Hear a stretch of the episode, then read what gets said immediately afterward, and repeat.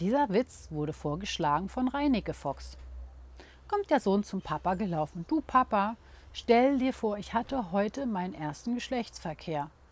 Der Vater am Esstisch sitzend strahlt vor Freude und sagt großartig. Rasch, nimm dir ein Bier aus dem Kühlschrank, setz dich her und erzähl, wie es war. Besser nicht, Papa. Ich kann auch nicht wieder so gut sitzen.